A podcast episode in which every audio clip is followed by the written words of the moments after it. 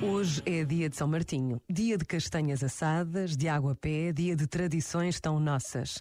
Mas são muitos os que desconhecem este santo, nascido na atual Hungria. Foi militar e conta-se que, num dia em que seguia a cavalo, encontrou um mendigo que lhe pediu esmola. Para protegê-lo um pouco do frio, Martinho rasgou a sua capa em duas e deu uma metade ao mendigo. O mendigo seria Jesus e nesse momento o tempo aqueceu.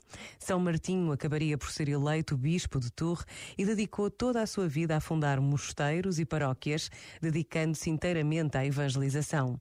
Por vezes, basta a pausa de um minuto para conhecermos vidas que são a evidência da presença de Deus no mundo. Pensa nisto e boa noite. Este momento está disponível em podcast no site e na app.